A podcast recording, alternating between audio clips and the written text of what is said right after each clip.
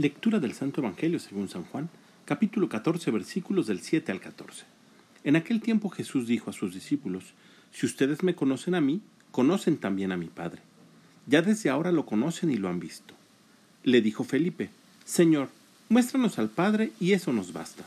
Jesús le replicó, Felipe, ¿tanto tiempo hace que estoy con ustedes y todavía no me conoces? Quien me ha visto a mí, ha visto al Padre. Entonces, ¿por qué dices, muéstranos al Padre? ¿O no crees que yo estoy en el Padre y que el Padre está en mí? Las palabras que yo les digo, no las digo por mi propia cuenta.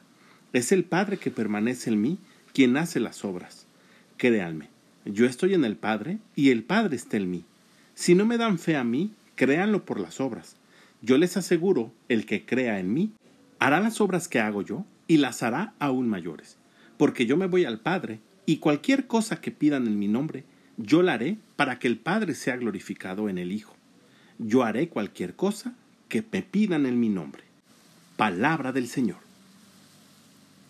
El día jueves, con motivo de la fiesta de los apóstoles Felipe y Santiago, tuvimos oportunidad de escuchar este Evangelio, y decíamos que uno de los requisitos a la gran promesa que nos deja Jesús de cumplir todo aquello que pidamos en su nombre es que podamos creer en Él. Y como ya hemos dicho en otras ocasiones, esta fe tiene que ser una fe que nos mueva, una fe dinámica, que nos lleve a la conversión, dejar aquellas cosas que nos apartan de Jesús para acercarnos más a Él.